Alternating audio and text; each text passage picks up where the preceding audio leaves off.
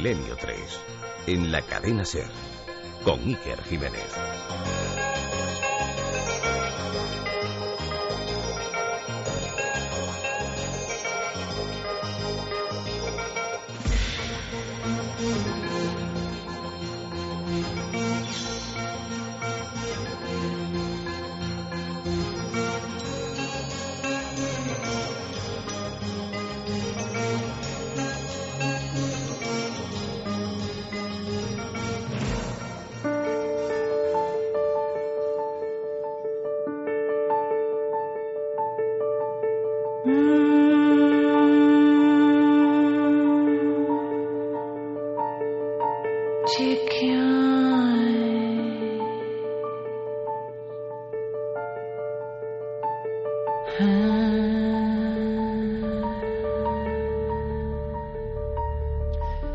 Buenas noches amigos. Hace 19 años di mi primera conferencia en un lugar muy reducido y recuerdo perfectamente la primera imagen que puse al público en una de esas viejas diapositivas. La puse y la elegí y la fotografié con mi propio macro de la cámara fotográfica, todo analógico por supuesto, en aquella época, porque me había impactado de una forma especial. Una vieja enciclopedia de los misterios y un grabado en ese grabado una trinchera, la Primera Guerra Mundial. Un soldado parece que está observando algo, pero no es ningún contrincante, no es ningún enemigo. Es algo que parece etéreo, algo envuelto en una sábana blanca o sudario, algo que se le aproxima. En ese grabado, en esa estampa antigua, que empezó a circular justo en los años 20, todo un icono del misterio. El soldado que veía algo y poco después ya se lo están imaginando, ya os lo estáis imaginando. Una bala traicionera impactaba en el cráneo. En ese mismo instante, aunque ese soldado no lo sabía, una carta recorría países, distancias, una madre atemorizada, una madre angustiada, una madre que, de alguna forma, quién sabe, se representaba como imagen de auxilio, como una especie de vínculo mental o anímico, una madre que escribía diciendo, hijo mío, presiento que algo, algo muy malo te puede ocurrir hoy.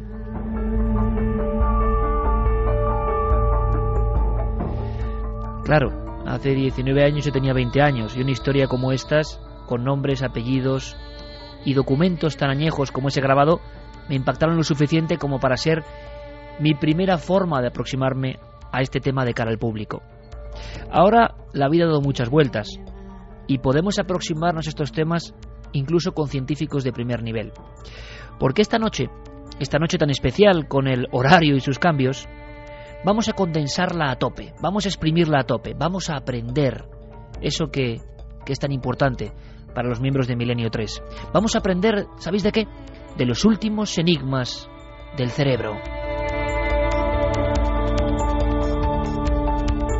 Porque ha pasado mucho tiempo desde aquellos últimos días de 1919, de aquellas apariciones, de aquellos presagios, la dama blanca, la señora blanca que se aparecía, a veces sonriente, a veces con cara de auténtico pavor, de terror, de pánico, como un elemento del inconsciente colectivo, en aquel instante, en aquella primera gran guerra.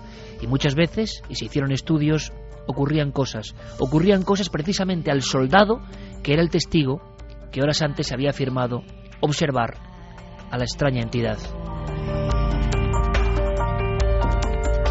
¿Todo esto es un mito o no? Parece que no.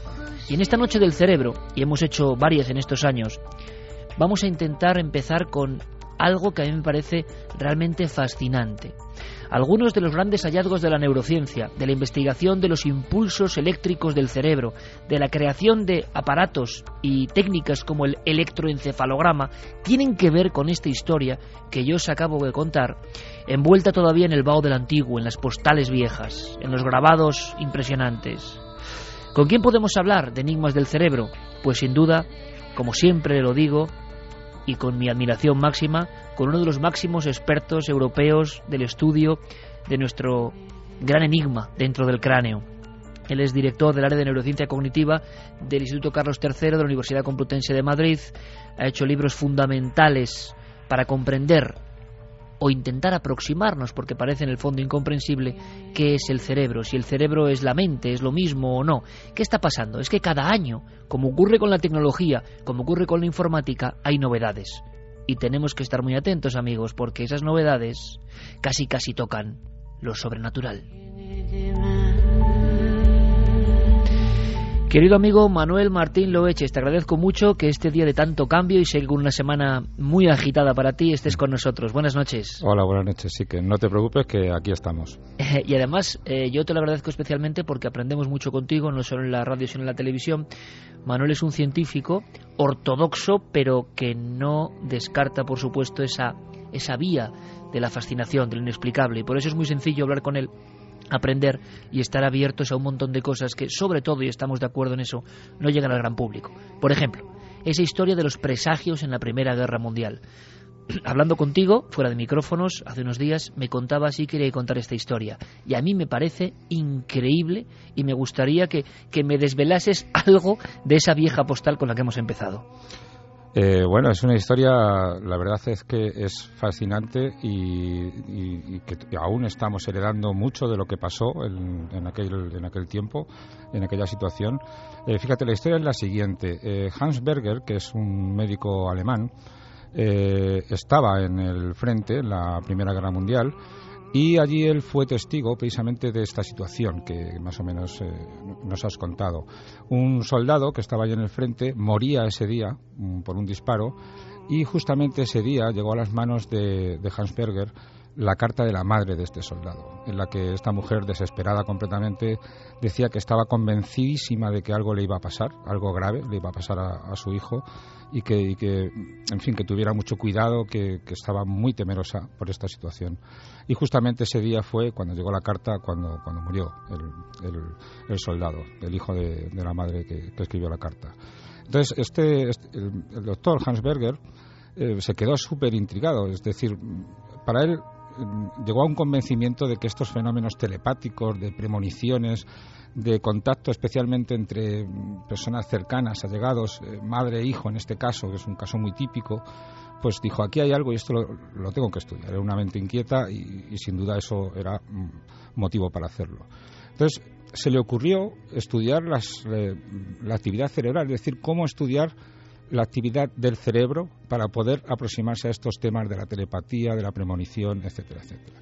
Estuvo haciendo experimentos durante unos años eh, con el objeto, ya digo, principal de la telepatía y el principal sujeto de su estudio era su hijo porque con esta idea de que la afinidad entre dos personas mejoraba estas eh, comunicaciones extrasensorias, pues eh, lo hacía más, más idóneo. Eh, hizo muchas pruebas, mucha gente había perseguido el estudio de la actividad del cerebro, de la actividad eléctrica, se sabía que, vamos, se sabe, y se sabía entonces que tenía mucha actividad cerebral, que llegaba hasta la piel, pero no se había conseguido registrar todavía. ¿Por qué? Porque en la piel, cercana al cerebro, en el cráneo, existe mucha otra actividad eléctrica que viene del corazón, por ejemplo, que viene de la piel, de los músculos, y no había forma de conseguirla. Entonces a este, a este doctor, a Hans Berger, se le ocurrió restar la actividad de dos electrodos eh, situados en la cabeza, donde se eliminaba toda la actividad que no fuera del cerebro y quedaba limpia, clara y concisa la actividad cerebral. Y desde entonces hasta hoy no ha cambiado básicamente la técnica, es esa. Mm, para estudiar la actividad del cerebro necesitamos dos electrodos y la diferencia entre ellos. Y esto lo describió Hans Berger. Él hizo muchos estudios con, con su hijo, acabó por desechar la posibilidad de seguir con la telepatía porque mejoró mucho el, método de, estudio del cerebro y, se, dedicó plenamente a ello, estudiar las ondas cerebrales, las ondas beta, alfa, etcétera, etcétera. Y eso es básicamente lo que tenemos hoy día. Es una, una técnica preciosa para estudiar el cerebro y bastante asequible además. Pero Manuel, ¿me quieres decir, por lo tanto, con un sí, con un no, un misterio ayudó ese salto absolutamente prodigioso para llegar al electroencefalograma? Un misterio constatado por el médico, pero que luego no pudo, no pudo certificar mm, después, que, pero sí que de verdad que hay muchos grupos que hoy día y desde hace años se dedican a estudiar estos fenómenos con esta técnica precisamente, pues como digo, desde aquel entonces se han, se han estudiado muchas cosas sobre el cerebro gracias a esta técnica. Y de hecho es un, es un hay que romper una lanza por Hans Berger porque mucho de lo que sabemos sobre el cerebro es gracias a él y a esta, y a esta técnica, como por ejemplo las fases del sueño, eh, sabemos que hay cuatro fases del sueño donde la actividad cerebral se va haciendo cada vez más lenta y donde luego pasamos a una fase de movimientos oculares rápidos, donde los ojos se mueven eh, de forma un poco alocada de un lado para otro, pero que y además el cerebro está tan vivo como si estuviera despierto. Todo eso se conoce y se nombra, se nombra en estas fases gracias a esta técnica que inventó Hans Berger. O sea que la telepatía o la premonición que intuyó Hans Berger fue el origen de esta técnica y el origen de muchos de nuestros conocimientos más actuales que se siguen y se seguirán eh, utilizando en la clínica y en la investigación, sin duda.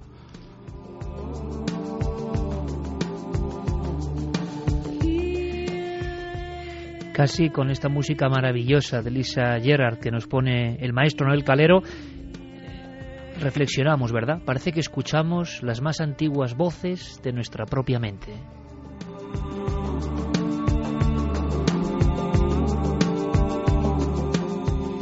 Porque ella es nada, eh, todo un científico como Manuel Martín Loeches explicando una historia que es importante, que a veces el cerebro, o el misterio, mejor dicho, es la punta de un iceberg que nos conduce a futuros descubrimientos y hallazgos. Entonces, Manuel, y esto sirve casi casi de entrada para arrojarnos a este abismo de esta noche que es el cerebro y sus misterios.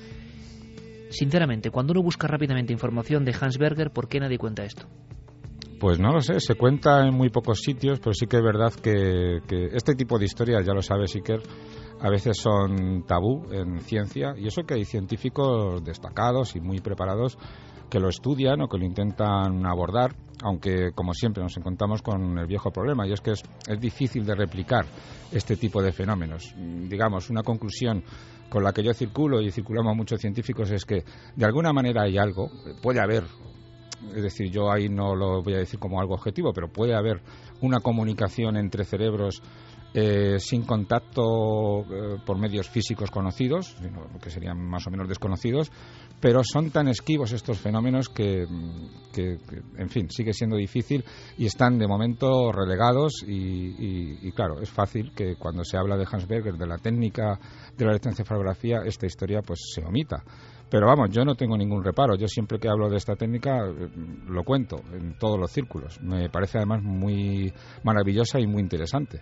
Coincidimos y estoy seguro que ahora cientos de miles de oyentes que saben algo más que se les oculta habitualmente están muy agradecidos.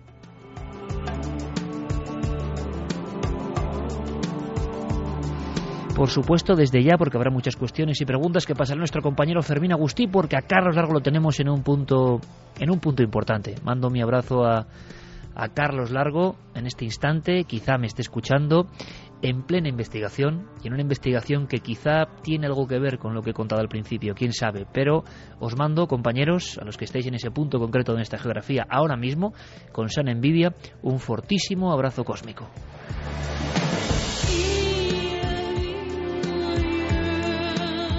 Líneas abiertas, vías de contacto, porque estoy seguro que habrá muchísimas reflexiones, preguntas, cuestiones, hasta qué punto se ha avanzado en el asunto del cerebro. Nosotros mandábamos una pregunta, una encuesta, una especie de llamada, para que vosotros la completéis.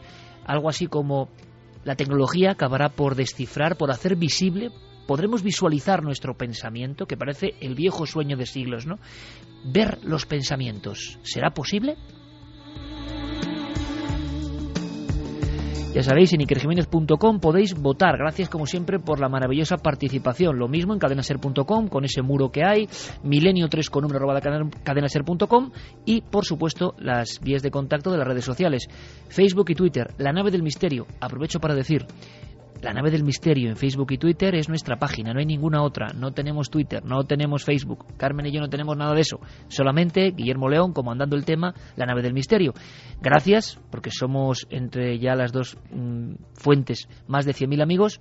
Gracias y podéis empezar a participar desde ya. Santiago Camacho sí que está con nosotros en este día tan extraño en cuanto al horario. Santi, buenas noches. Buenas noches, Iker. Oye, yo pensaba sinceramente que había mucho de leyenda en torno a esta primera experiencia, a esta primera escena que nos va a permitir entrar en el mundo del cerebro, en la vanguardia. Y aunque sea brevemente, ¿tú has logrado saber algo más de aquellos estudios? Se habló mucho. No solo, ahora sabemos que toda una autoridad mundial en el cerebro estaba detrás de esto. Con lo cual, da carta de autoridad no a que sea misterioso o no, sino que los fenómenos de cartas que llegaban al mismo tiempo de una muerte se producían. ¿Se ha hecho algún estudio, se sabe algo, Santi, sobre estas apariciones? Se llegó a hablar de ángeles de las trincheras, imágenes de figuras que advertían de algo y luego llegaba la tragedia. Pues la verdad es que, como se acaba de decir, eh, se, está, se lleva todo como muy en secreto. De hecho, la información disponible es muy poca. En el registro central de premoniciones sí que eh, desde hace muchos años se llevan, eh, pues eso, registrando pues algunas premoniciones desgraciadas por parte de madres que han perdido a sus hijos en, prácticamente en todos los frentes que ha habido en las últimas tres décadas. Pero, eh, curiosamente, sí que ha habido casos históricos absolutamente eh, certificados y algunos en, circunstancias realmente dramáticas. He podido encontrar, por ejemplo, el caso de la madre de Héctor Peterson. Héctor Peterson eh, a nosotros no nos dirá gran cosa, pero es en Sudáfrica todo un símbolo de la lucha contra el apartheid. Eh, murió en los eh, incidentes de Soweto del año 1976 y en aquel país pues tiene institutos de bachillerato, tiene eh, monumentos, tiene un montón de, de, cosas erigidas en su memoria. Pues bien, lo que sabe prácticamente toda Sudáfrica es que la madre de Héctor Peterson, la misma noche que falleció, tuvo un sueño, y tuvo un sueño absolutamente atroz. Un sueño en el que ella, que era una ama de casa, que no, no trabajaba, soñaba que trabajaba en una carnicería y que estaba eh, envolviendo un paquete de carne, una pieza enorme de eh, carne sanguinolenta. Y con terror y sin poder dejar su trabajo y su tarea, en algún sitio de su mente sabía que eso era su hijo. Pues bien, prácticamente al despertar fue cuando le dieron la noticia de la muerte de Héctor Petersen, de su hijo, de el que ahora es un héroe para toda Sudáfrica.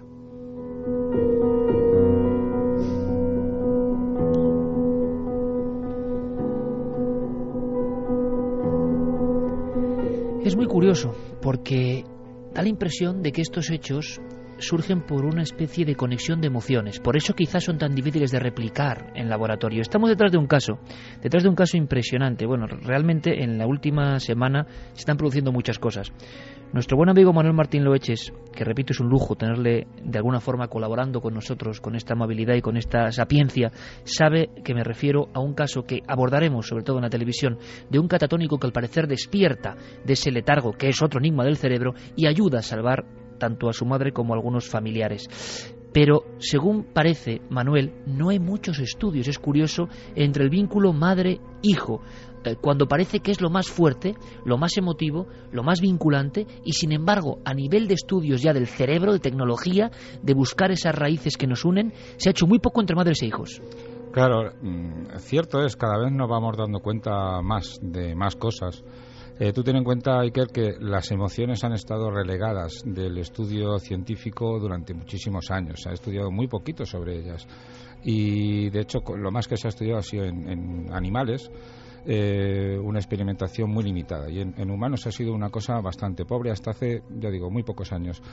Eh, recientemente se están dando cuenta de que las emociones son muy importantes para todo, eh, es decir, afectan a, aspectos de nuestra cognición como la atención, el lenguaje, la memoria, algo que todos intuimos pero que la ciencia había dejado de lado durante mucho tiempo. Es un absurdo, pero es así. Si queremos conocer al ser humano, ahora nos damos cuenta de que tenemos que estudiar a fondo las emociones. ¿Y qué mayor emoción en todo el reino animal que la de la relación entre una madre y un hijo. Es una cosa impresionante. Y claro, los efectos eh, frente a todo lo que se ha estudiado hasta ahora eh, de una relación con tanta intensidad de emociones, pues tienen que ser distintos. Evidentemente tienen que, tener un rasgo particular respecto a todo lo que sabemos hasta ahora sobre el cerebro. Las emociones están cambiando nuestro punto de vista. Manuel, se ha hablado muchas veces de esa madre que es capaz de hacer un acto heroico Estamos ante otra estampa, ¿no?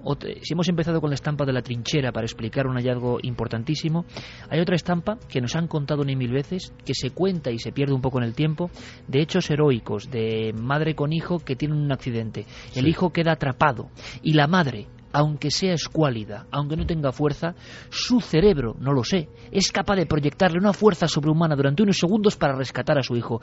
Eh, ¿Qué significa esto, Manuel? Bueno, es, eh, digamos, es el límite al que puede llegar el, organismo entero, puesto que en este caso se trata de una interacción entre el cerebro, que está dando unas órdenes eh, de actuación impresionantes al organismo, que está poniendo al organismo a prueba hasta más allá de lo de para lo que está preparado pero no es más allá de lo que puede hacer, es decir, puede llegar a, esos extremos, a levantar un coche, que es el caso que yo conozco, eh, con la fuerza de los brazos simplemente porque el hijo está tapado debajo de él. Es decir, nos demuestra que el cuerpo mm, gracias a las órdenes del cerebro puede llegar muy lejos, tremendamente lejos, pero claro, especialmente en estas situaciones límites, pero hasta ahí puede llegar. Situaciones límite, perfecto, entremos en ellas, Manuel. Eh, Santi nos va a hablar de lo que tiene que ver con la tecnología y la conspiración, que también existe. Se ha hablado de ondas para espiar el cerebro, de leer nuestros pensamientos sin ser conscientes, de la potenciación, como si fuésemos pendrives, que puede haber algo de eso en el cerebro, potenciarlo, expandirlo al máximo. Vamos a ir combinando entre esa visión de Santi y la visión científica, pero como digo, absolutamente ajustada a la verdad, que la verdad también tiene misterios y, sé de lo que hablo y, sé de lo que hablo realmente, en el sentido de que estas cosas nos desarbolan en ocasiones, están ahí, habrá que analizarlas y seguramente la ciencia vaya aumentando su esfera y nos proporcione de eso que es misterio conocimiento, conocimiento que no deja de ser mágico y maravilloso. Por ejemplo, estados límite, perfecto. Hablábamos antes de la catatonía, de un momento en el que alguien se desconecta de la realidad. Podríamos hablar de autismos, podríamos hablar de estados donde parece que se regresa a un estado fetal y por desgracia hay muchas personas, ahora mismo quizá, que Fíjate lo que te voy a decir, Manuel, puede que no siente mal a nadie, por favor, pero puede que, aunque no lo creamos, nos estén escuchando. Si, por ejemplo, en el hospital, como sabemos que tanta gente ahí, están poniendo Milenio 3. ¿Por qué? Porque es increíble lo que se ha avanzado en los últimos tiempos en el ámbito de leer el pensamiento. ¿Y qué pasa cuando una persona que está en estado vegetal se le programa para que empecemos a ver qué pasa en ese cerebro? Para que empecemos a leer las páginas de ese pensamiento. Esto tiene una parte de verdad que causa escalofrío, Manuel, y otra que es esperanzadora. Se está viendo que los vegetales, cuidado, piensan, sienten, imaginan. Exactamente, la verdad es que mm, fue una cosa impresionante que salió en todos los medios de comunicación hace no más de un par de años, eh, quizá menos, y que se, se está presentando en todos los congresos del mundo porque es una cosa impresionante realmente. Yo siempre digo, antes de nada, que del cerebro sabemos ahora mismo eh, como mucho el uno por mil. Nos queda muchísimo por descubrir. ¿El uno por mil? Como mucho, sinceramente. Es decir, sabemos muy poquito, sabemos apenas nada y cada día salen noticias nuevas y gracias a que la tecnología mejora, cada día sabemos cosas, eh, cada día sabemos más cosas y además más sorprendentes, ¿no? Y una de ellas fue esta que, que estamos comentando, que es eh, personas que están en estado vegetativo, que se llamaba, que se llama algunas veces también coma vigil. Son personas que están en coma, eh, pero no en el coma habitual, que en el coma habitual está la gente como dormida, con los ojos cerrados, eh, como si estuvieran, pues eso, dormidos tirados, digámoslo así. La gente en coma vigil, la gente en estado vegetativo, eh, aparentan estar despiertos, parecen, no despiertos conscientes, están sin conciencia, pero despiertos. Están como un vegetal, es un poco el, por eso se le puso el nombre, aunque parezca un poco despectivo, como una persona o como un, un, ser que está despierto, puede estar con los ojos abiertos, puede, puede seguir la mirada a un objeto en un momento dado, pero es algo que no reacciona, es alguien que no reacciona a nada, eh, que muy difícilmente reacciona, se le, coloca en una silla y, o en una cama y se tira ahí horas y horas y horas, y esa persona hasta, hasta que se descubrió esto, se pensaba que no tenía absolutamente ninguna vida interior, es una persona pues eso, en estado vegetativo, eh, solo está despierto su organismo, eh, su tronco encefálico, están, pero su mente está absolutamente desconectada. Eh, sin embargo, hace, pues ya digo, hace muy poco tiempo, se le ocurrió a, unos investigadores en el Reino Unido el colocar a una persona de estas en, eh, una, en una resonancia magnética funcional, en una resonancia magnética, y hacer un estudio eh, donde se le instruía a esta persona en estado vegetativo a, a realizar una activación de su corteza cuando quisiera responder que sí. Y es curioso, aunque suene un poco cómico, la, activación que tenían que hacer estas personas es imaginarse que estaban jugando al tenis. Porque eh, eh, bueno, un, principio descubierto también últimamente es que cuando nos imaginamos hacer algo, el cerebro eh, se activa exactamente igual que si lo estuviéramos haciendo. Es decir, es lo que digo yo y además que se ha constatado. Cuando yo estoy leyendo un libro de aventuras, el cerebro, el cerebro, perdón, está viviendo esas aventuras. Eh, pues en este caso, sí, cuando se le decía, haga usted como que juega al tenis cuando quiera decir que sí, eh, eso activa unas grandes proporciones de la corteza cerebral, de la corteza motora, como si el sujeto se estuviera moviendo, esperando que venga una pelota.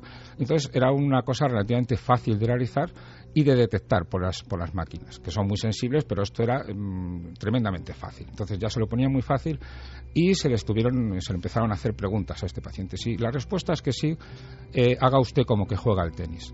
Y efectivamente, entonces la primera pregunta, ¿está usted consciente? Y entonces se activaron las áreas motoras.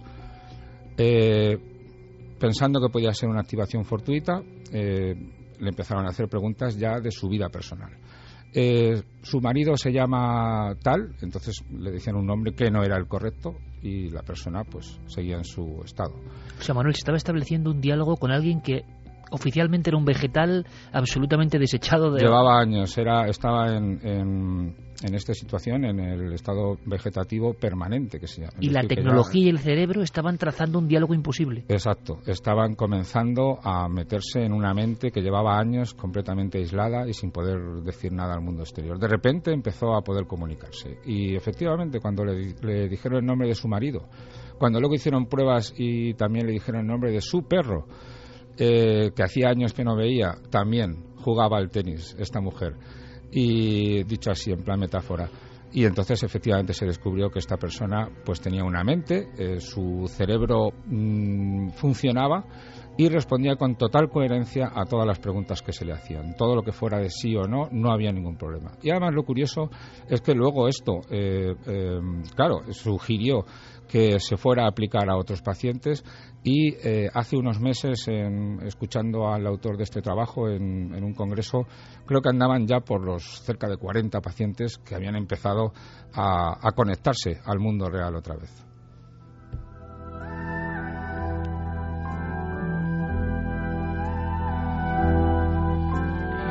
Dejo que Noel ponga un poco de esta música porque te digo, Manuel, que a mí esto me ha puesto los pelos de punta. Me he imaginado primero la cárcel corporal, que tiene que ser una angustia tremenda, querer expresar o querer comunicar con tus seres queridos que están ahí a un palmo posiblemente de la mesa del hospital, eh, querer eh, acariciar a tu hijo o a tu padre y no poder, el, el, cuerpo no responde, te mantienen en esa especie de hibernación y sin embargo tú estás siendo consciente de todo. Por lo tanto. Manuel, esto abre una dimensión nueva respecto a esas personas, o muchas de ellas que llamamos vegetales, que pueden estar siendo muy conscientes de lo que se habla, para bien o para mal, delante de ellos. Exactamente, es decir, lo que se ha descubierto es que están conscientes y que están con una mente tan normal como la tuya y la mía y como la tenían antes del, accidente. Es decir, que lo único que no pueden hacer es comunicarse con el mundo exterior. Su cuerpo parece que pertenece a un zombie, que parece que, que no tiene vida, eh, y sin embargo, la mente consciente está dentro y está pues esperando una de estas nuevas tecnologías para poder comunicarse. Y, bueno, si se sigue investigando por esta línea, acabará siendo eh, relativamente fácil eh, llegar a completar la comunicación con estas personas, pero además de forma bastante completa. Le agradezco a Nor esta música porque de verdad, si ahora mismo hay personas que quizás estén escuchando y estén escuchando Milenio 3, si ahora hay personas que están en este estado tan tremendo, ahora es un buen momento, ante lo que estamos escuchando, ante lo que está investigando la ciencia, ahora es un buen momento para hablar de esas emociones.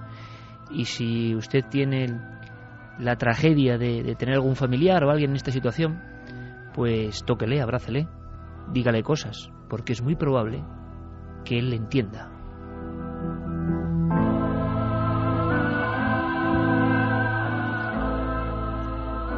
Son cosas tremendas a flor de piel y que salen de los laboratorios y salen del lenguaje aséptico, como decía Manuel, de los congresos, y que solo si se tiene un interlocutor válido se puede traducir para que el mundo lo entienda, porque esto de inmediato en muchas personas que escuchen este programa, y yo lo sé, va a generar un posible cambio que no creo que sea negativo ni mucho menos, sea lo que sea, el estado del paciente puede ser A o B, pero no será malo que alguien piense que esa persona tiene todavía esa cosa extraordinaria, esa antena conectada con algún lugar, esa antena, quién sabe si sagrada o cósmica, que sigue latiendo.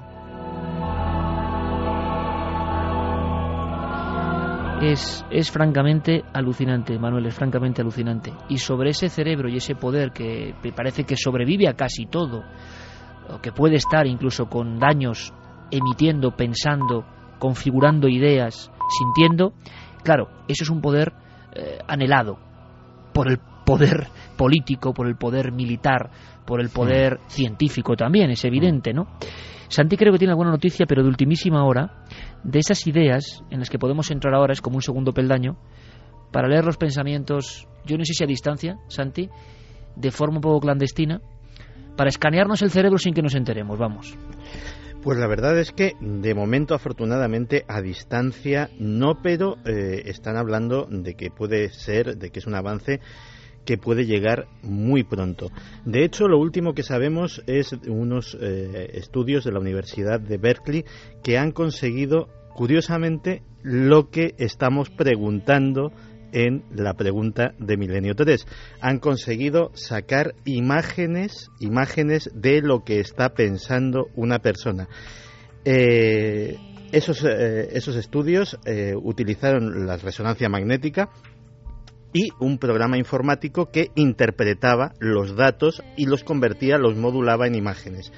Eh, no son, vamos a ver, no son impresionantes, pero son impresionantes desde el punto de vista de que, por ejemplo, tengo delante de mí la imagen de, eh, de, un pájaro, de un loro, concretamente en vuelo, que es lo que se les mostraba a los sujetos, a los sujetos de estudio, y esas imágenes que eran proyectadas en la pantalla a través de lo que se sacaba directamente de sus cerebros, muestran, si no evidentemente el detalle, pero muestran una mancha que se distingue perfectamente del fondo, que tiene exactamente la misma forma de las alas extendidas, la cola larga del pájaro, etcétera, etcétera.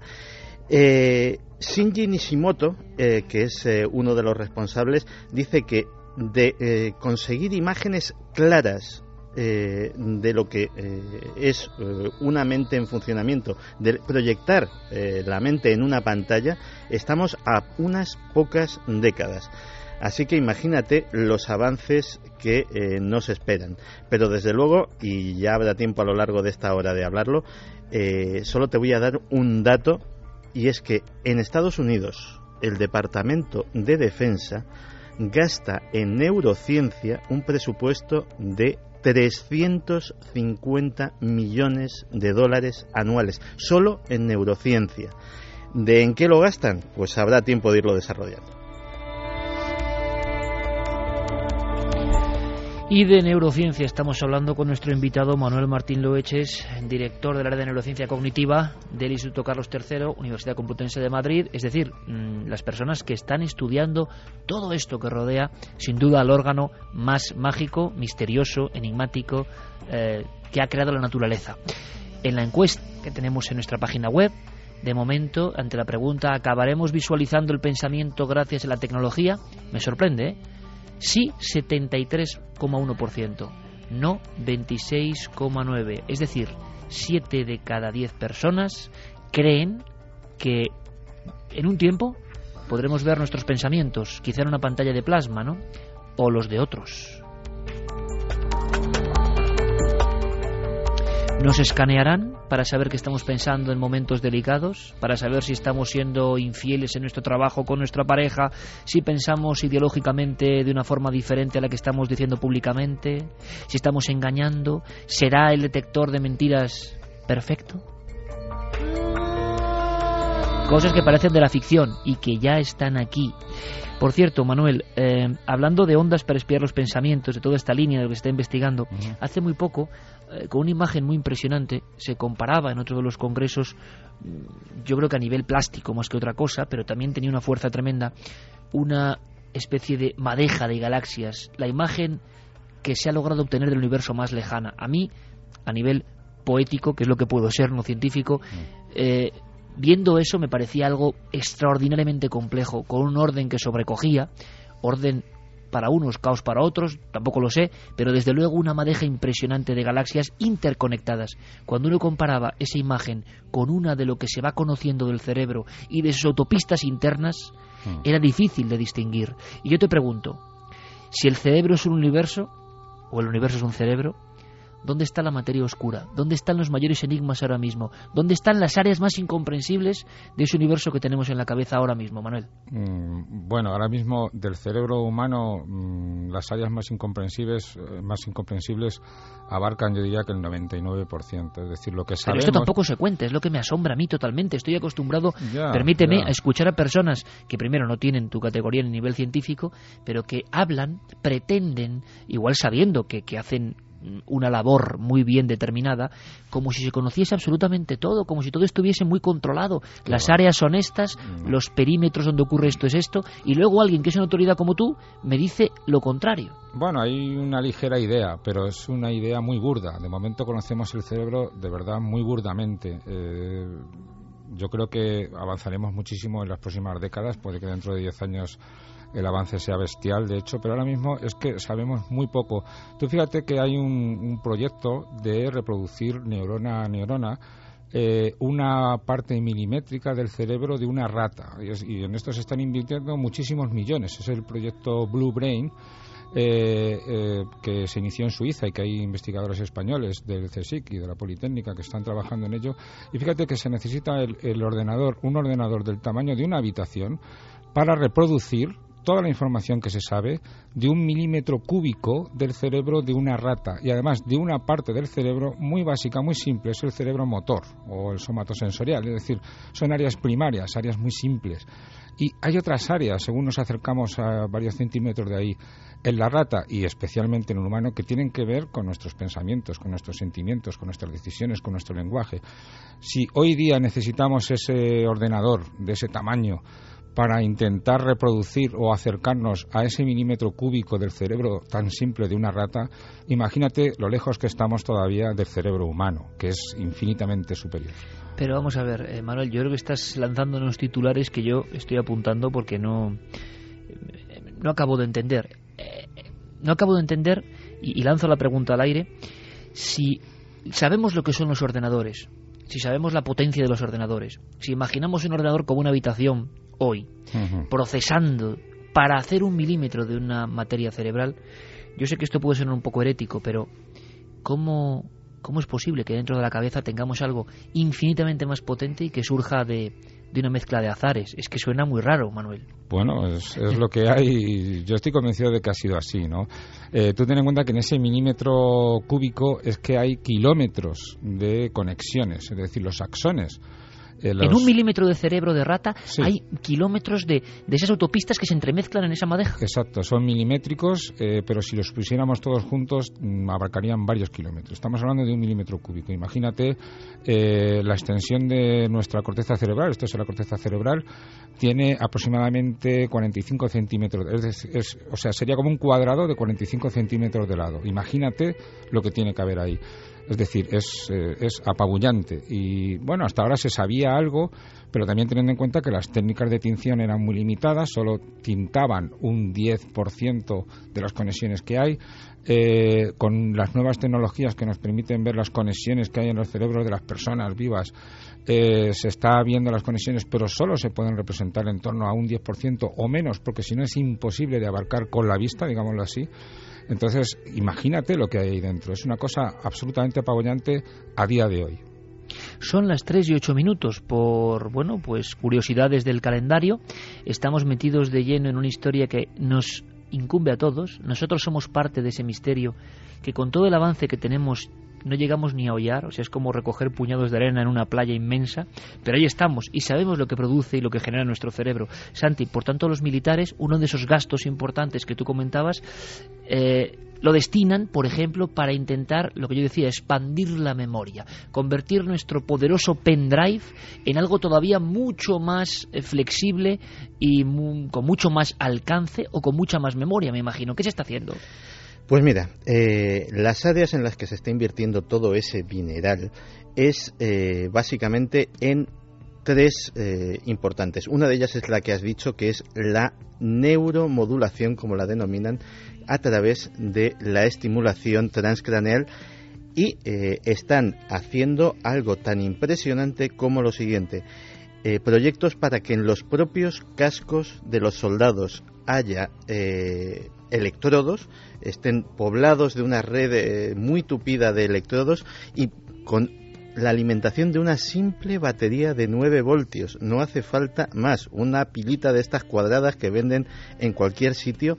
Poder hacer que poder hacer que esos soldados aumenten su capacidad de aprendizaje sean inmunes a la fatiga de combate y a los traumas eh, que puede producir eh, la guerra, eh, se les mejore la atención, el estado de alerta, se les mejore la resistencia a la fatiga, pierdan el miedo y todo eso simplemente lanzando pequeños estímulos, pequeños eh, estímulos eléctricos a través de esa tupida red que va inserta dentro del casco. De momento es experimental, pero fíjate que no solamente se está hablando de aplicaciones militares, sino que incluso se está hablando de comercializarlo, es decir, de que cualquier persona pueda comprar en una tienda una especie de gorro de pensar, diciéndolo eh, muy en, tono, en tono menor, y que eh, cuando lo tiene puesto su capacidad de concentración, su capacidad de aprendizaje, imagínate pues estar estudiando, estar eh, aprendiendo cualquier habilidad como puede ser tocar un instrumento musical, conducir, etcétera, etcétera, que eh, tu capacidad de aprendizaje esté multiplicada por varias veces justo cuando tienes eso. Y eh, esa es una de las partes, pero es que hay más. Imagínate lo que habrá avanzado, que casi toda esa tecnología es secreta, en lo que se denomina interfaces cerebro-computadora. En 2007 se consiguió que un mono, un mono experimental, pudiera controlar un robot eh, un robot bípedo, un robot que caminaba simplemente con su mente. Pues imagínate en lo que se está investigando. Gente que puede operar sistemas de arma a distancia, pero no en una consola, no con eh, la limitación que te dan tus dedos eh, en un teclado de ordenador, o ni siquiera con un joystick y una pantalla, sino a la velocidad del pensamiento. Operar armas remotas, robots asesinos, drones eh, aéreos. Y todo eso además tiene un, un, nombre absolutamente sugerente. Lo llaman el Proyecto Pandora, inspirado precisamente en eh, la película Avatar, en la que se hacía algo por el estilo. Se creaba una, se creaba una especie de clon biológico de aquellos extraterrestres y se controlaban a distancia. Eh, una cosa, Santiago Iker, eh, lo que se hizo con los monos es con electrodos insertos en la corteza, pero fijaros que lo que se está haciendo con humanos, esta, esta técnica, es precisamente la que inventó Hans Berger. Es, exactamente lo mismo. La del hombre de la Primera Guerra Mundial y la premonición. Qué curioso, qué curioso. Eh, hablaba Santiago en esta cosa que nos parece que ha superado ya la ciencia ficción, es decir, la guerra mental. Se han escrito libros en los 70 y 80, ¿no? De la guerra mental. Bueno, pues al final la tecnología, la ciencia y en parte el misterio están generando algo que se parece mucho a todo eso. Eh, capacidades de accionar armas, eh, computadores con el cerebro, con la rapidez del pensamiento. Y precisamente de la rapidez del pensamiento podíamos hablar, porque es otro de los códigos interesantes en cuanto a la novedad de lo que está pasando. Bueno, vaya palabra, vaya concepto, libre albedrío. Es decir, somos dueños de nuestros actos, seguro. Parece, Manuel, que a nivel de lo más interno del cerebro, los neurocientíficos estáis descubriendo cosas maravillosas, alucinantes y dignas de mucho debate, porque ese libre albedrío por lo menos en lo que respecta a nosotros y nuestro cerebro, mm. estaría ahí en duda, ¿no? Absolutamente, absolutamente. Son descubrimientos que ya llevan aproximadamente dos décadas, eh, pero que se están afianzando. De hecho, hubo un experimento hace dos años que se hizo en Berlín y que lo demostró claramente. Eh, las decisiones que creemos tomar nosotros eh, conscientemente, en realidad las toma el cerebro sin que seamos conscientes desde el punto de vista en que interpretemos que el cerebro somos nosotros, las tomamos nosotros, pero bueno, hay que, hay que contarlo como es. El cerebro toma la decisión y al cabo de un tiempo, lo que se sabía hasta hace poco es que ese tiempo podía ser medio segundo, un segundo aproximadamente, pero es que lo que se descubrió hace poco es que puede llegar hasta 10 segundos. 10 segundos, 10 segundos de antelación. 10 segundos antes de que seamos conscientes de que queremos hacer algo, el cerebro ya ha iniciado ese comportamiento, ya ha tomado esa decisión, ya lo tiene claro, ya ha iniciado todo lo que hace falta para hacer ese comportamiento, esa decisión. Bueno, esto me parece casi mágico, es decir, el boli que tengo yo en la mano y que ahora mismo he hecho un movimiento, creo que soy consciente en tiempo real. Eh, eh le están ocurriendo los hechos y sin embargo mi cerebro ya está enviando algún tipo de señales, bien sean eléctricas o de sustancias, se interconectan y eso ha podido ocurrir 10 segundos antes. Sí, sí, hasta 10 segundos antes. No creo que sea el caso de todas las situaciones, quiero decir que muchas veces tomamos decisiones de forma inmediata, pero la decisión la toma el cerebro y al cabo de un poquito de tiempo, medio segundo, al menos medio segundo, es el mínimo, digámoslo así, es cuando yo creo estar convencido de hacer algo. Pero que el umbral, el umbral de experimento parece que se extiende durante varios segundos en algunos casos. Sí, sí, sí. Diez segundos antes ya el, lóbulo frontal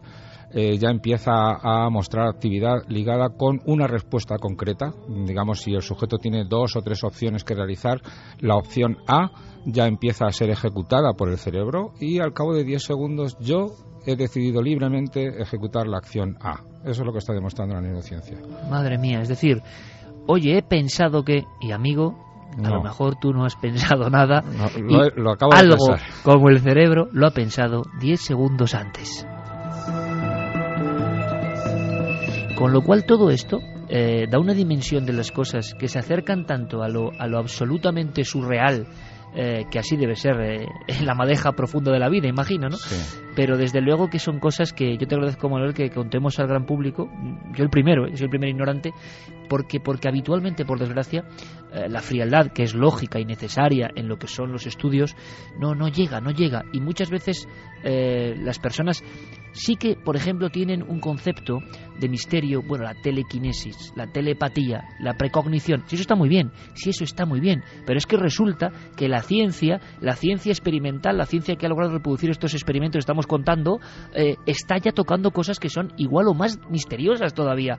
Em, ¿Por qué no va a ser esto misterioso? Es que es increíble, ¿no? Yo desde luego considero, eh, creo que uno de los hallazgos, o sea, que una de las máximas computadoras esté ahora funcionando, la imaginamos funcionando a todo tren, para coger un pequeño milímetro cuadrado, una mínima porción del gran campo de fútbol del cerebro, vamos a llamarlo así para que lo entendamos, hmm. y esté esforzándose para igualar eso en una rata, entonces, ¿qué maquinario tenemos ahí y por qué lo tenemos ahí y por qué unos seres humanos que hacemos cosas tan absolutamente estúpidas habitualmente mm. tenemos esa potencia ahí latente. Vamos a hablar también de una cosa que por desgracia está muy de moda, Manuel, que es la depresión y que se está mm. descubriendo en los cerebros con depresión. Pero antes, si me permites, eh, 3 y 17 minutos, Fermín Agustí, compañero, eh, hay, imagino, muchas preguntas, reflexiones, cuestiones. Por lo menos vamos a, escuchar brevemente a nuestra audiencia. Fermín, buenas noches. Hola Iker, buenas noches. ¿Qué cuentan nuestros amigos y amigas sobre el cerebro? Pues están llegando muchísimos mensajes. Por ejemplo, Valenciana Turolense nos dice, tenéis mucha razón. Mi padre estuvo en coma y no reaccionaba. Yo le hablaba por el móvil cuando estaba en la UCI porque no me dejaban entrar. Reaccionó qué bonito, qué bonito y salió del coma. Qué bueno, o sea que seguramente recordó luego esas llamadas. Qué bueno, qué bueno. También, por ejemplo, Miguel Ángel nos cuenta buenas madrugadas milenarios referente a lo del coma. Yo estuve en coma inducido y sí que se oye lo que te dicen, pero a nivel inconsciente es él el que escucha y te monta unos sueños la mar de curiosos. Qué bueno, gente que ha estado en ese trance del coma y que nos está escribiendo. Eh, Paco Delgado también nos cuenta buenas noches, apasionante el tema de hoy. Lanzaría una pregunta para Loeches. Eh, ¿Todavía existen zonas del cerebro sin descubrir? Gracias. Bueno, pues lo ha respondido Fermín en el aspecto eh, más sorprendente.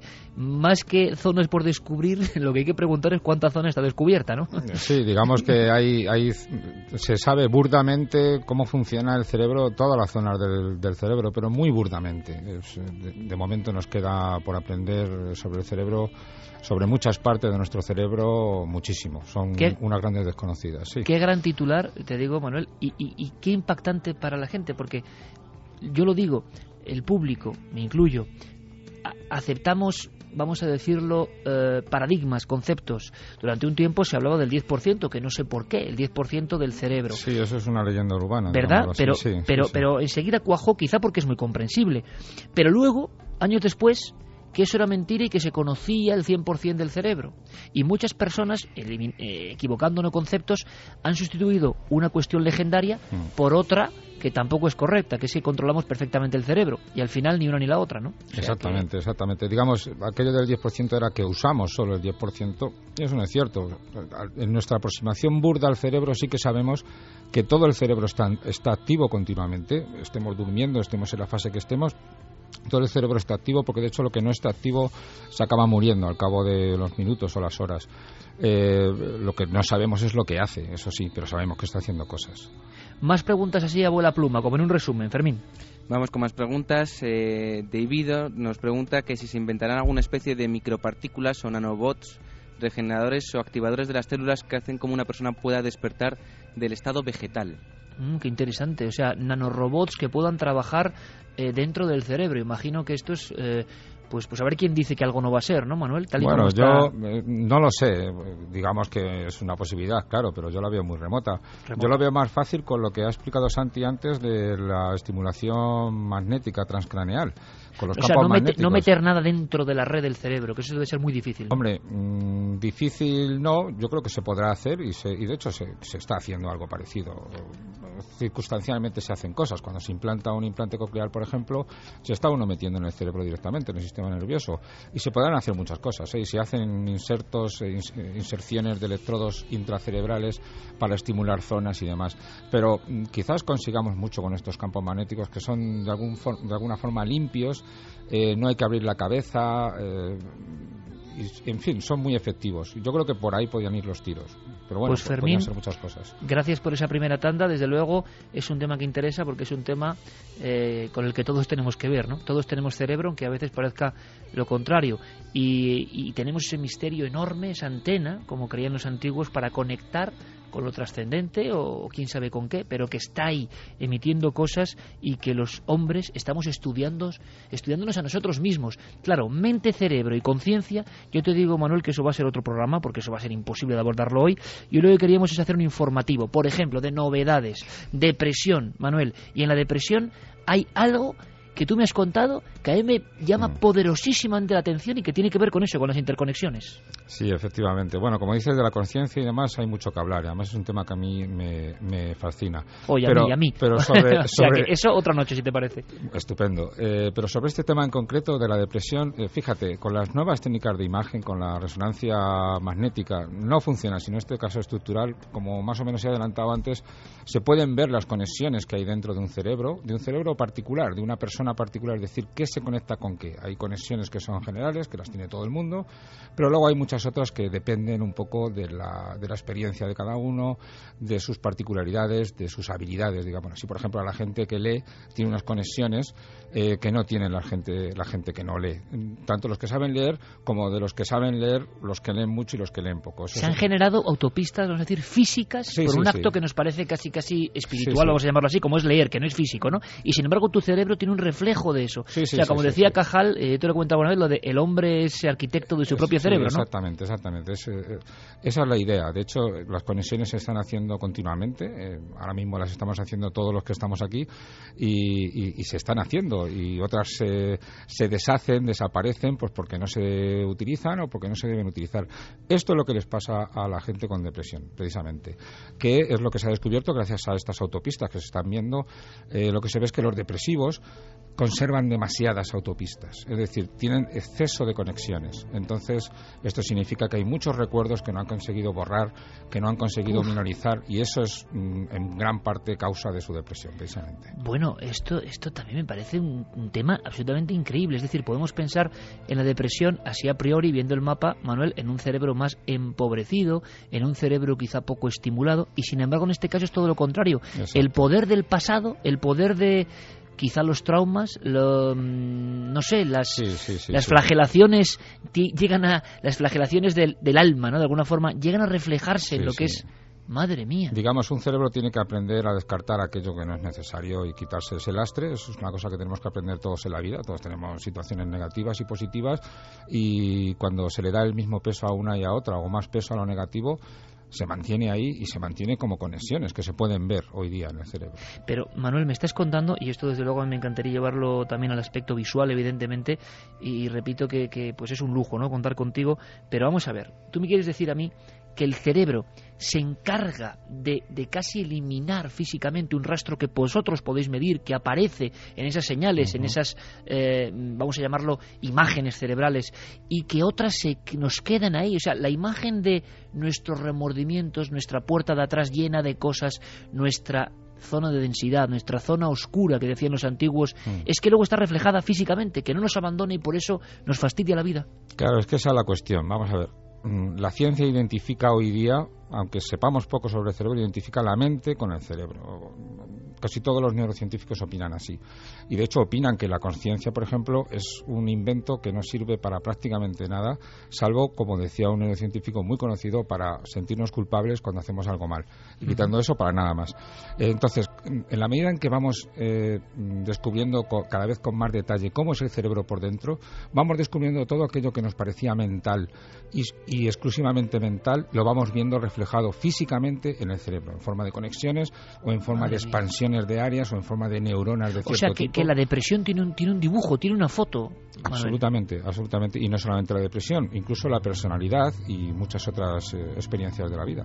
Y por ejemplo, ahora estoy pensando, yo, tú lo sabes, tienes un, niño era muy pequeño, ¿no? Y yo tengo también una niña muy pequeña. sí, estamos en esa, en esa, en ese proceso absolutamente mágico, inefable, ¿no? inefable, imposible de describir con meras palabras, em, el afecto, el amor, el afecto, el hablar a alguien con cariño, eso generará una serie de estímulos que de alguna forma comparándolos con un cerebro que por desgracia haya tenido abandono, haya tenido mm, desasosiego desde el principio, aunque no sea consciente, aunque no pueda hablar, ¿eso en un cerebro de un niño, por ejemplo, se podría ver? Eh, digamos que a largo plazo, quiero decir, en el del niño, que todavía se están formando muchas cosas, según pase el tiempo se verán cada vez más claras. Sí, sí, ciertamente el, trato afectivo es absolutamente fundamental en nuestra especie, que es la, especie más social de este planeta. Claro, entonces, pero entonces, Manuel, ese trazo entre lo emotivo y lo físico dentro de un cerebro ocurre, ese vínculo está.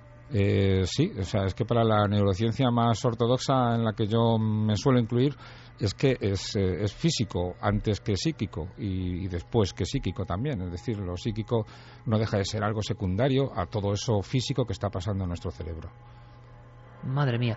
Eh, al revés, cerebro empobrecido, cerebro con pocas, vamos a llamarlo, conexiones, autopistas. ¿En qué caso se suele dar esto? ¿Por una falta, digamos, de, interés, de desarrollo mm, cultural, de desarrollo de lectura, de desarrollo de observación, porque hay una gran duda, y eso será otro programa también, pero es una gran duda, se habla de que Internet está produciendo hay dos corrientes, más potenciación de ese pendrive que tenemos todos dentro, más capacidad de análisis y hay eh, corrientes, tú lo sabes Manuel, que dicen que al revés, más cantidad de cosas, menos profundización, menos desarrollo, empobrecimiento. No, empobrecimiento para nada. Internet, para nada. Internet está siendo una fuente de información muy rica y por lo tanto está permitiendo acceder a esa información. Información es poder en todos los sentidos, no solamente el político, realmente es el de poder pensar mejor e Internet nos lo está haciendo más fácil.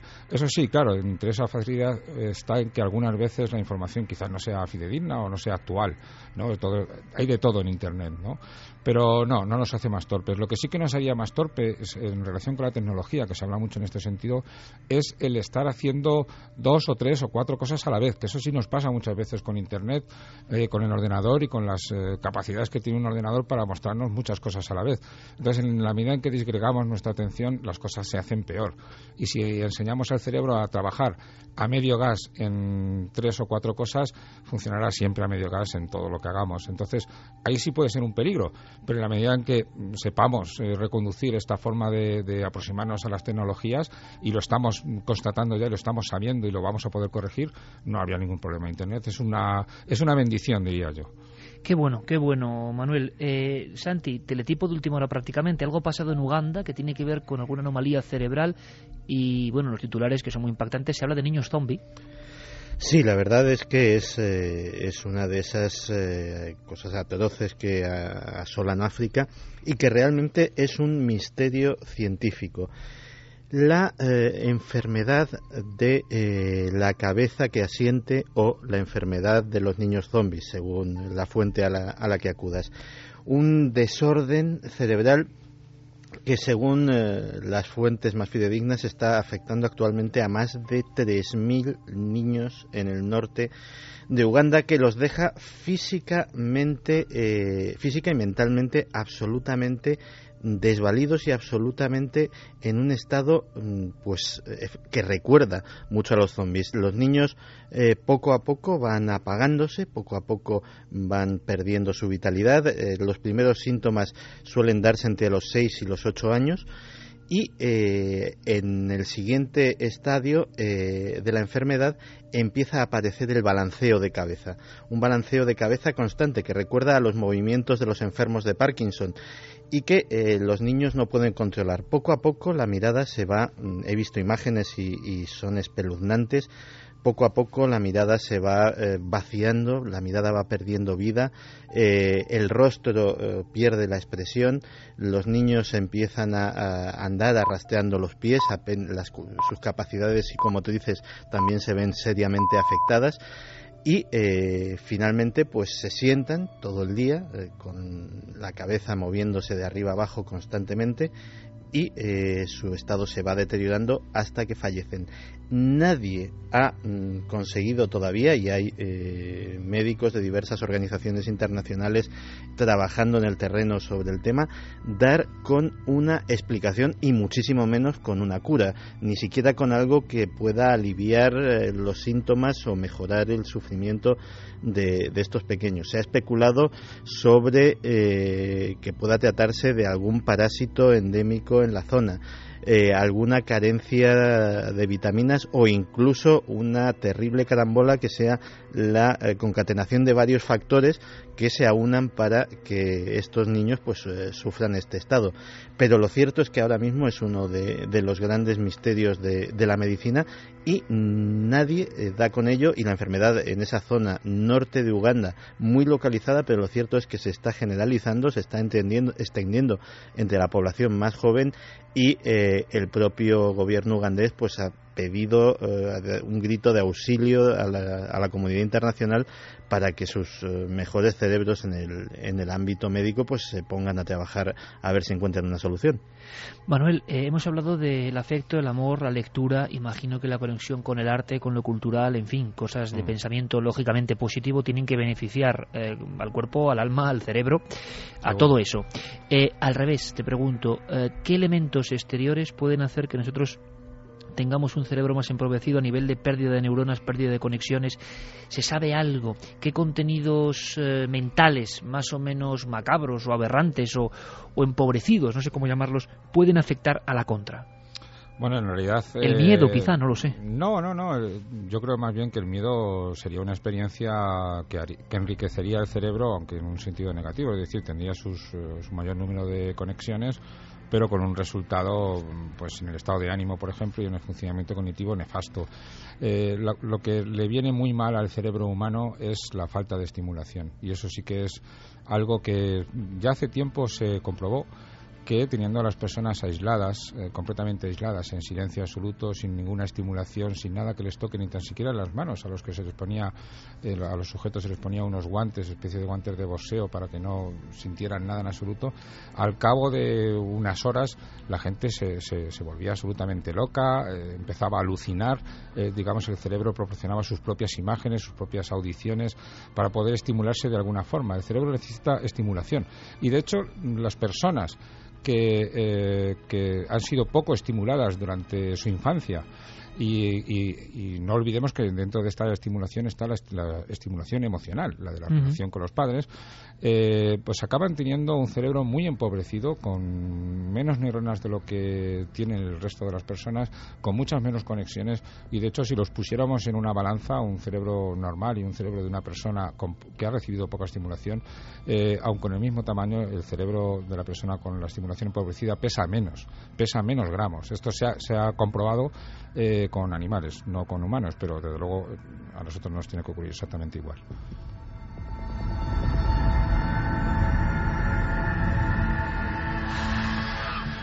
Son historias absolutamente increíbles, dignas del mayor de los misterios y que sin embargo son ciencia absolutamente de vanguardia, lo que está ocurriendo ahora mismo. ¿Ha habido alguna novedad, eh, Manuel, en ese asunto tan traído y llevado mm, de la estimulación de algunas áreas del cerebro que generan esa sensación de contacto, por ejemplo, con lo religioso, con el desdoblamiento del cuerpo? Se lleva años hablando de, manipulación o estimulación del lóbulo temporal. Hmm. ¿Alguna novedad que pueda merecer la pena para nuestra audiencia?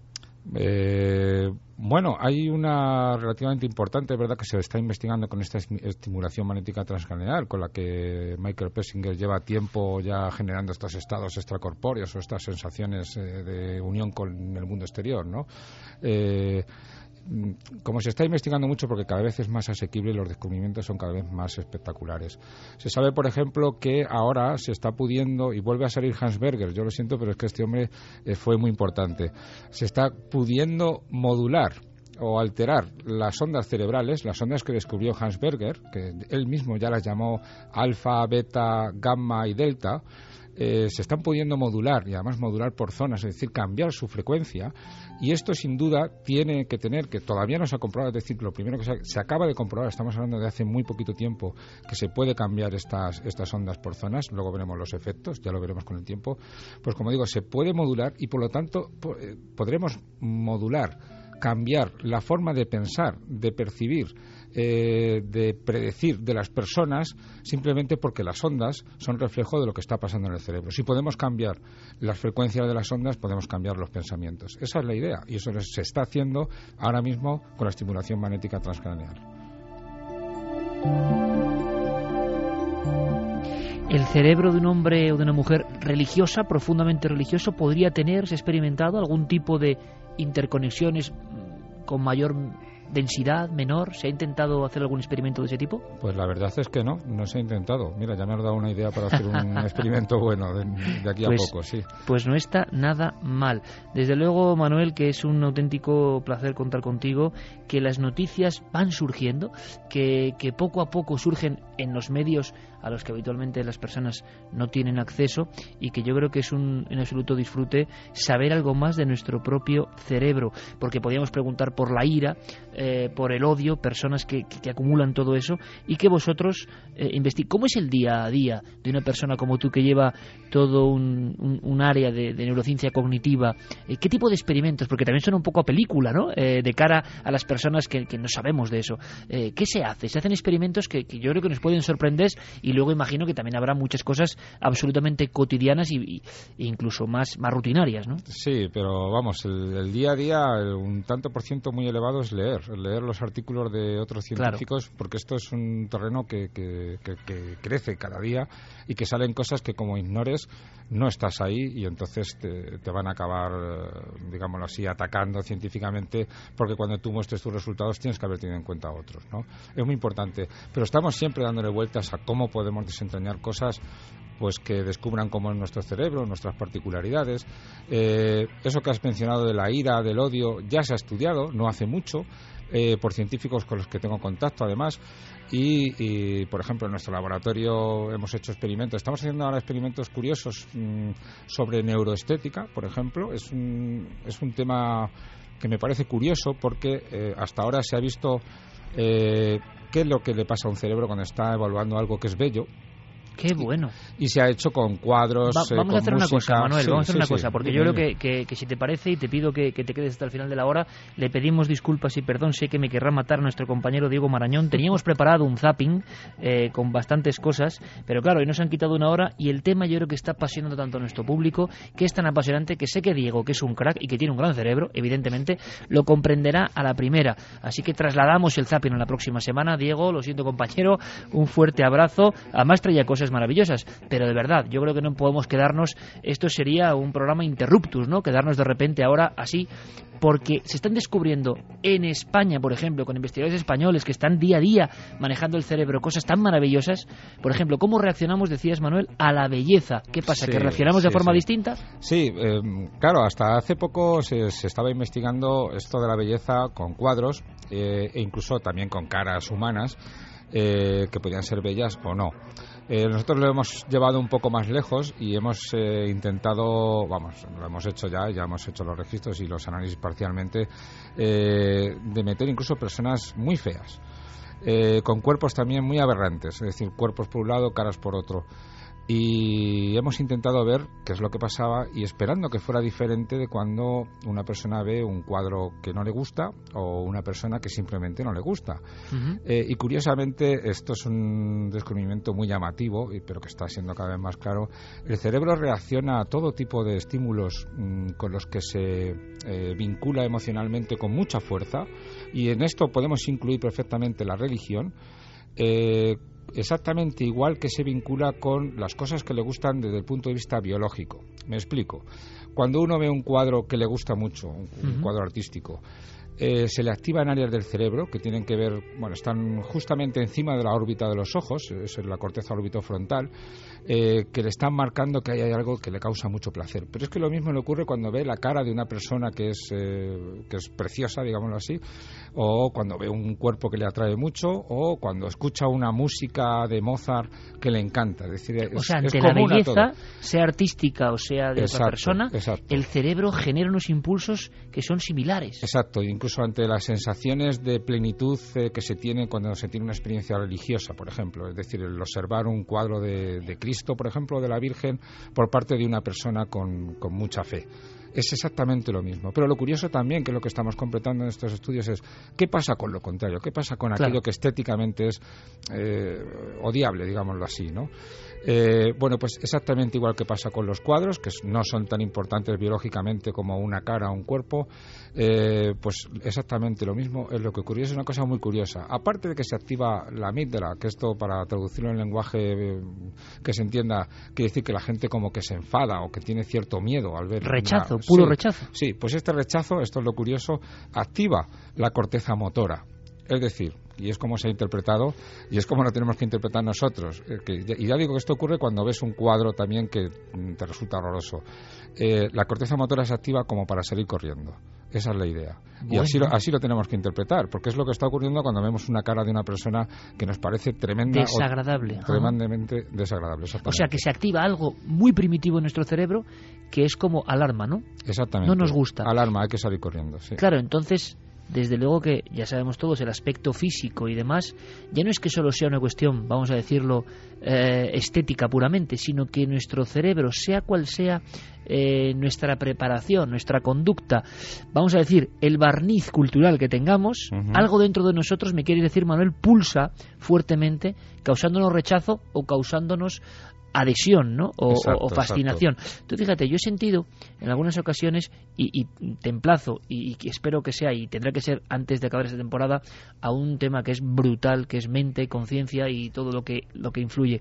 Pero, claro, que es un tema absolutamente maravilloso y que también hay, y yo me, he zambullido en él, claro, con el peligro que eso tiene, con el desconocimiento absoluto, pero por lo menos con pasión, eso sí. ¿Qué ocurre? Yo, por ejemplo, ante algunas eh, pinturas prehistóricas, Manuel, ante algunas pinturas en Altamira, por ejemplo, a solas, y lo he contado en alguna ocasión, y no tengo ningún tipo de problema ni de rubor, faltaría más en confesarlo, yo es la ocasión que más cerca he estado de creer ver un más allá o una conexión que quizá tenga una explicación científica, no lo sé, pero absolutamente mística, absolutamente de arrebatamiento, absolutamente fuera de lo cotidiano, que no se parece a nada de lo que yo he vivido en toda mi vida. Eh, esas sensaciones, vamos a decirlo, de, de, de conexión con lo religioso, eh, también por lo tanto se dibujan, están ahí dentro, ocurren con ciertas cosas y en ciertos momentos.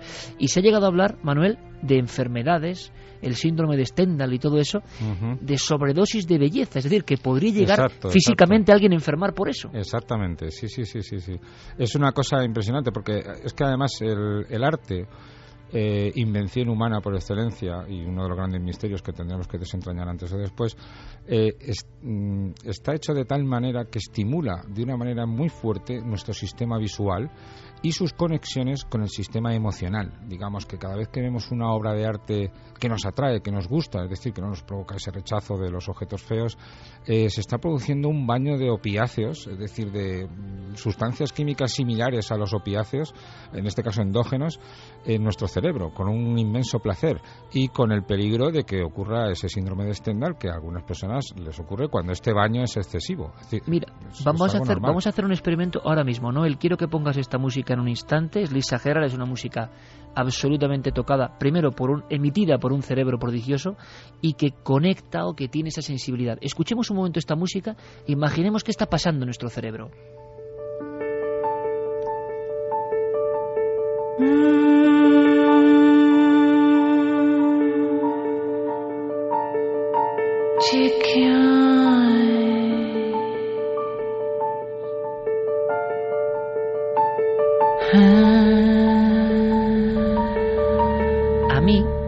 eso música y radio siempre unidas, me parece que las músicas, y determinadas músicas, Manuel, llevan algo, evidentemente, de esa sustancia del arte más profundo. ¿Será el arte la última puerta a la espiritualidad? Y entiéndeme, ¿será el arte, la música, la pintura, la escultura, la impresión del arte de la propia naturaleza, un paisaje, eso que hace estremecernos de una forma absolutamente imposible y que nuestro cerebro todavía comprende y conecta con eso, y esa conexión arte-cerebro todavía no está muy bien explorada? Sabemos lo que ocurre, pero no sabemos por qué. Exacto, sabemos algo de lo que ocurre, todavía no sabemos eh, por qué y además es muy curioso, es uno de los temas más esquivos desde el punto de vista evolutivo, porque el arte, eh, tanto musical como el visual, eh, solo queda constancia que lo haya generado nuestra propia especie, es decir, de todos los miembros del género Homo, y en esto incluimos los neandertales, que tenían un cerebro tan grande como el nuestro, incluso un poquito más, eh, la única especie que lo ha generado es la nuestra, que es la que queda claro hoy día, que es la única que existe, que es la que tiene un lenguaje articulado como el nuestro y que curiosamente tiene este arte y tiene esta, este arte en todos, en todos los ámbitos, musical, pictórico, etcétera, etcétera. Sigue siendo un misterio porque mm, no se explica desde el punto de vista evolutivo cuál es el poder adaptativo del arte. Se piensa que, bueno, pues podía ser una muestra frente a los demás de que quien hacía arte es una persona habilidosa desde el punto de vista mental, pero es una explicación muy pobre. Digamos que hoy día no es, bueno, puede ser convincente, claro, que cabe, no cabe duda que es así, pero no explica mucho. Es decir, el surgimiento del arte mm, no queda claro. Sí sabemos que causa mucho placer, es una mm. cosa que causa intenso placer y a la que se le puede dedicar toda una vida y efectivamente así lo estamos viendo y así lo hemos visto siempre. Claro, y desde el principio del tiempo, con seres humanos que apenas tenían, imagino, más que para vivir en un mundo duro y sin embargo algunos tenían esa conexión prácticamente sagrada. Enseguida vamos con más mensajes y quiero que Santiago Camacho escuche atentamente este documento que es de una película que se llama Origen muy extraña, que hablaba de sueños dentro de sueños, y me cuenta Santi que esto está un paso en este noticiario de la mente, el cerebro y sus misterios de convertirse en realidad. Escuchamos. ¿Cuál es el parásito más resistente? Una idea. Una sola idea en la mente de una persona puede levantar ciudades. Una idea puede transformar el mundo y cambiar todas las reglas. Y por eso mismo, tengo que robarla.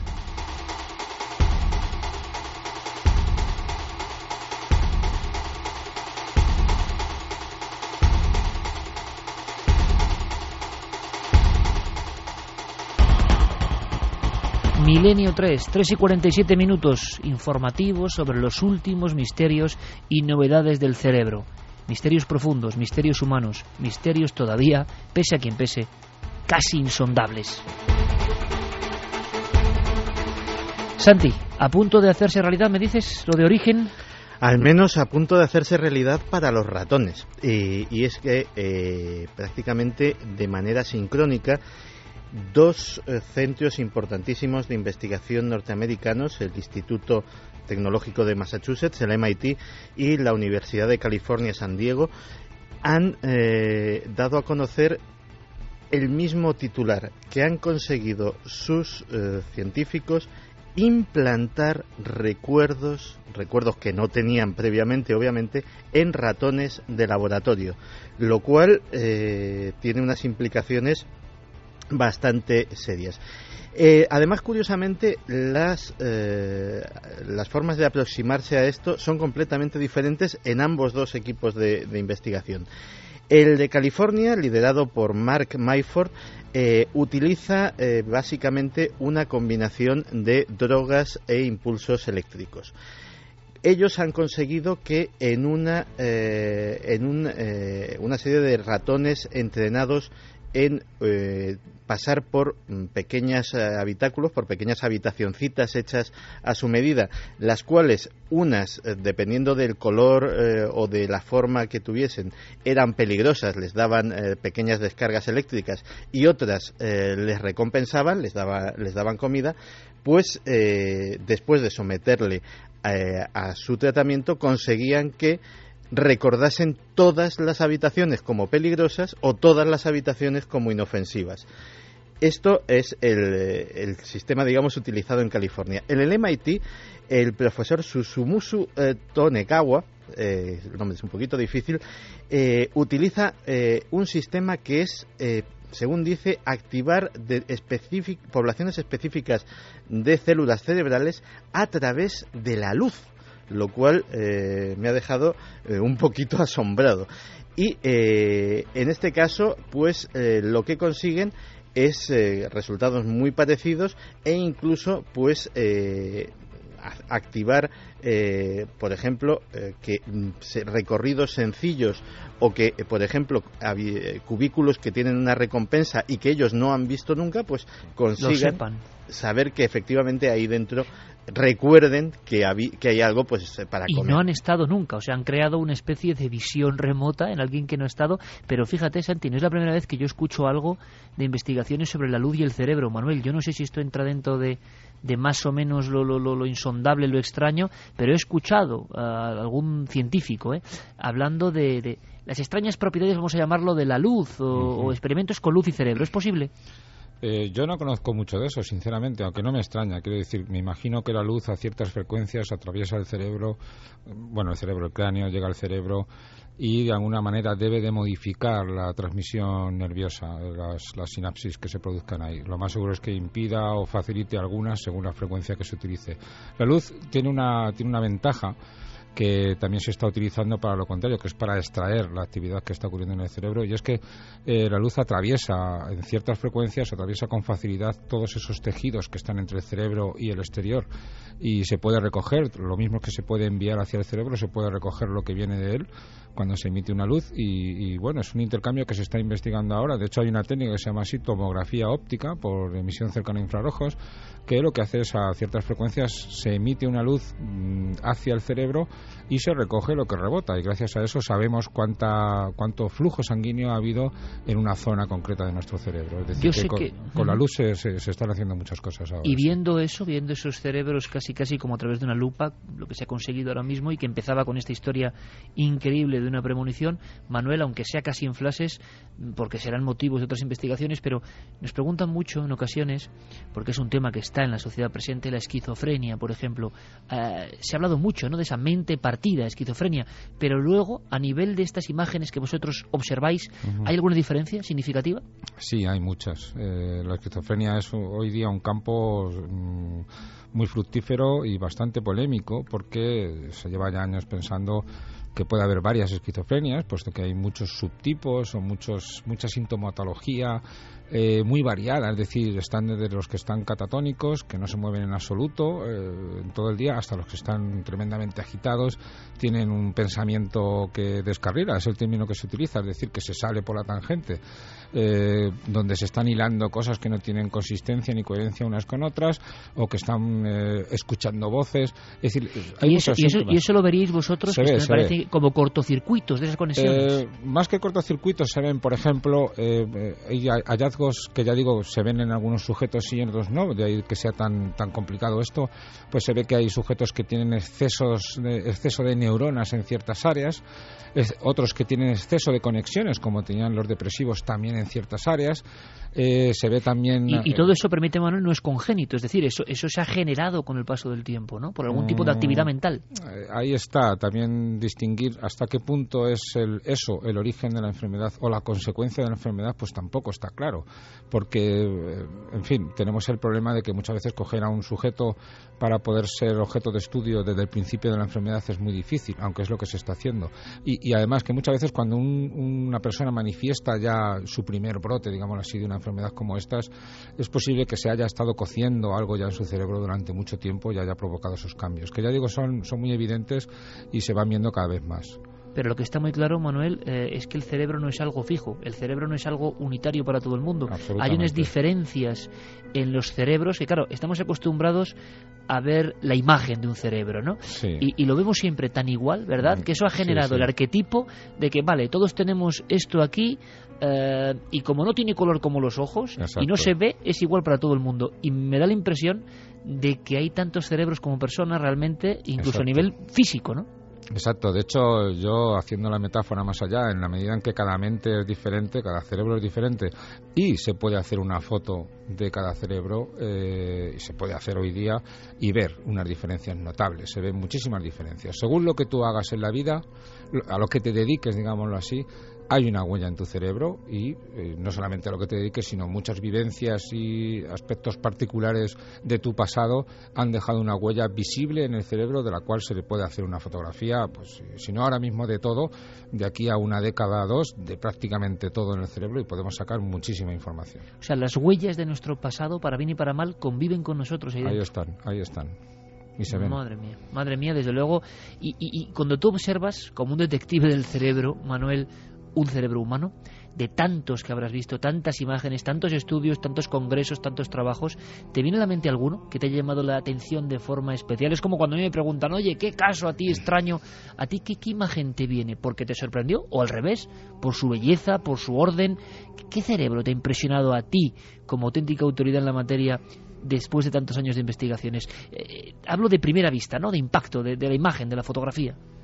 Eh, bueno, en realidad me han impresionado muchísimos trabajos, ¿no? Hay, hay muchas cosas. Destacar, yo sinceramente destacaría uno del que ya hemos hablado, que es el de las personas en estado vegetativo, cómo de repente se ven esos mapas en un congreso, te los muestran en pantalla grande, se les ve activos a esas personas, ¿no? te, recorre un escalofrío con total seguridad. Yo creo que ves, es vida, ves pensamiento. Exactamente, ves, ahí está esa persona respondiendo. Para mí eso fue muy impactante y muchísimas cosas son, son impactantes. Es decir, el ver cómo mm, simplemente la lectura o cierto tipo de actividades modifican las conexiones me sigue pareciendo impactante. Es decir, son cosas que, más o menos se saben de hace tiempo, pero con más como intuición que otra cosa. Y ahora se están constatando y es que realmente es, una cosa que te emociona día a día. Es decir, yo por destacar no puedo destacar nada. Es que son muchísimas cosas, sinceramente. Pues eso es un lujo, Manuel, trabajar en algo que no le apasione y ser detective del cerebro a nivel científico. Eh, yo te agradezco una noche más, una noche sobre el cerebro hablar de cosas que en este caso es que son pura ciencia, pero que tocan no, que se zambullen en el total y absoluto misterio. Y yo te emplazo muy pronto, no solo para los continuos trabajos en la televisión, sino para hablar de algo que a mí me tiene muy muy tocado que es mente, conciencia, espíritu, quién sabe, cerebro, y lo debatiremos, hablaremos y sobre todo aprenderemos. Un honor, Manuel Martín Loeches, de verdad, hasta la próxima, gracias por pasar esta noche más corta con, con tus amigos de Milenio 3. Un placer, Iker. Gracias. A ti. Y Santi Camacho, lo mismo te digo, gracias compañero por toda esta información, estamos muy al tanto, mm, en el cerebro se mueven muchas cosas. Mañana te veo en la tele, compañero. Claro que sí, un tema apasionante esta noche, muchas gracias. Y le voy a pedir a mi amigo Noel Calero que me ponga una música de Mike Oldfield que a mí últimamente me emociona, que me mandó mi amigo Gonzalo Pérez Arro desde Navalmoral de la Mata. Eh, estrella del Norte de Platino, ¿no? Algo así, eh, Mike Oldfield, y que es casi casi, lo vamos convirtiendo poco a poco en un himno milenario. y una música que nos da para reflexionar. Y con ella voy a contar unas mínimas palabras o unas mínimas locuras, ya me conocéis.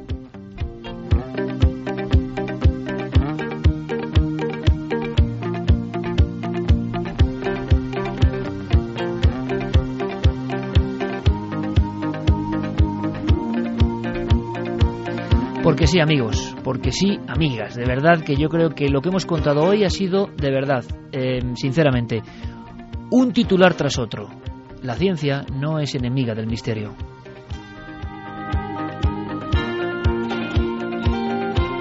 Cuando el buen amigo Manuel Martín Loeches nos habla de que las más importantes computadoras intentan aproximarse a una mínima porción del cerebro, pues surge esa pregunta. ¿Qué somos? ¿Qué es nuestra mente? ¿Qué es nuestro cerebro? Creyéndonos dueños del universo, nuestras máquinas poderosísimas son capaces, claro que sí, de hacer cálculos, de números, de computar, de lógica, pero el cerebro parece todo menos lógico.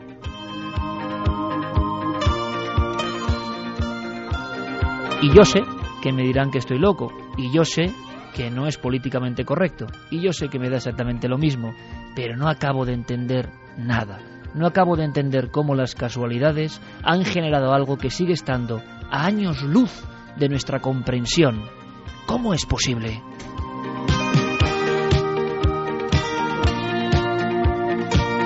Con el cerebro amamos, creamos arte, odiamos, soñamos. Y todo eso parece digno del espíritu. Creo en el cerebro como última antena con lo cósmico y lo misterioso.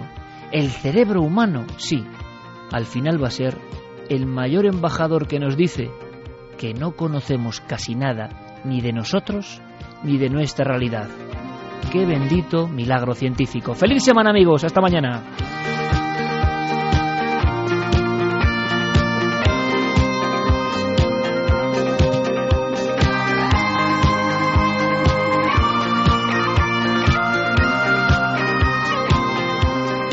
Milenio 3. Cadena Ser.